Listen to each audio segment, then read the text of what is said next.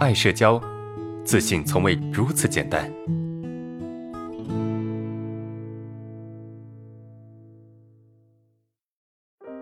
本案例来自爱社交学员匿名投稿。阿伦老师你好，这是我第一次来听您的课。我是个女生，今年二十岁了，从小就有社恐。我不知道怎么和异性还有长辈交流。在班级里面，如果没有什么正事儿，基本不会和异性主动说话。我不知道怎么和他们交流。我的朋友们也都是女生，因为我从小没有在父母身边。是爷爷奶奶一手带大的，所以我从小就很自卑，知道在学校的时候不能惹事，很胆小，也不怎么说话。小的时候和同学们基本也不怎么交流。长大了点之后，虽然感觉情况好像好点了，但也只能和女同学打交道，从来没有一个男性的好朋友。而且当我碰到我的长辈们的时候，我不知道和他们说什么。这几天我在实习单位实习。和男同事们相处的时候，没正事儿就不会交流。但刚好单位把我分到了没有女同事的科室里，所以让我非常的煎熬，每天都在恐惧之中。对于自己这种情况，我很想改变，但不知道该怎么办。希望老师可以帮帮我。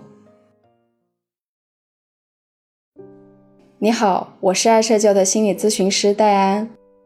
不怎么和男生打交道的你，被分配到全是男同事的科室。我能想象这有多煎熬。一边你很清楚自己没办法跟异性正常打交道，另一边又很希望跟同事的相处不要显得太尴尬。这两股力量在你的心里不断碰撞，同时也消耗了你很多能量。你提到自己是留守儿童，从小在爷爷奶奶身边长大。其实留守儿童有一些共同点，而且也容易影响长大以后的生活。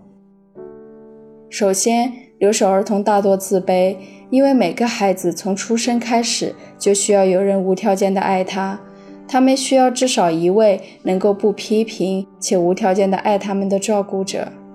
同时，他们也会内化这位照顾者的形象和评价作为自己的一部分。如果照顾者是批评的，他们就会感觉到自己是不够好的。最重要的是，每个孩子都有对父爱母爱的需要。父母出去工作，把自己丢在家里。留守儿童一般不能理解父母的苦心，幼小的他们只会认为我不够好，所以父母才不愿意把我带在身边。这种觉得自己不够好的心理，也容易成为之后处理关系的主基调。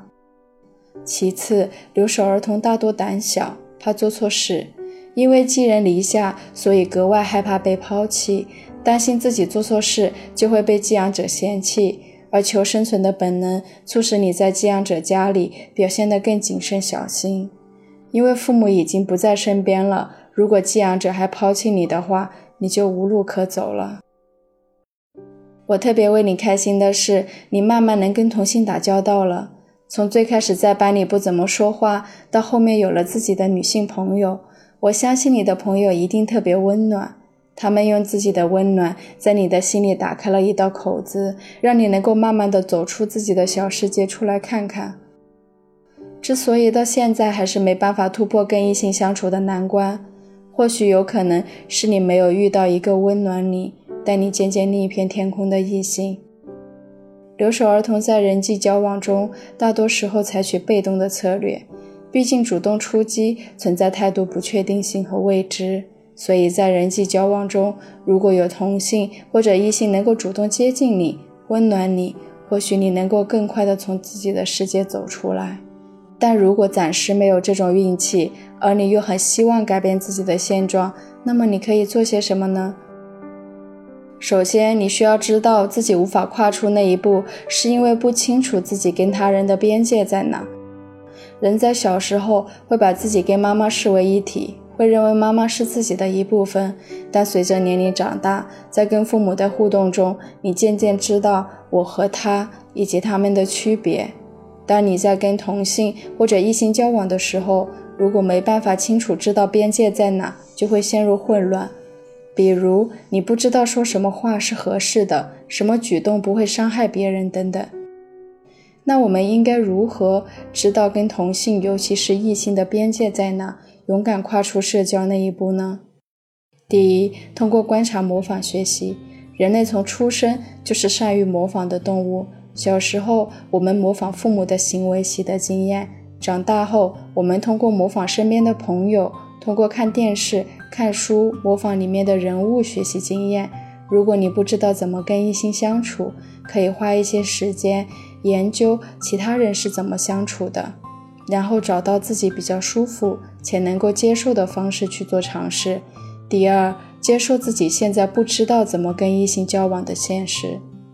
你现在不知道怎么跟异性交往是完全没有问题的，只要你能模仿，能够学习，我相信你未来肯定能习得这个能力。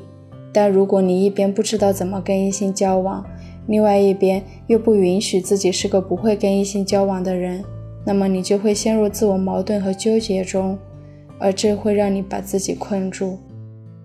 第三，转移注意力。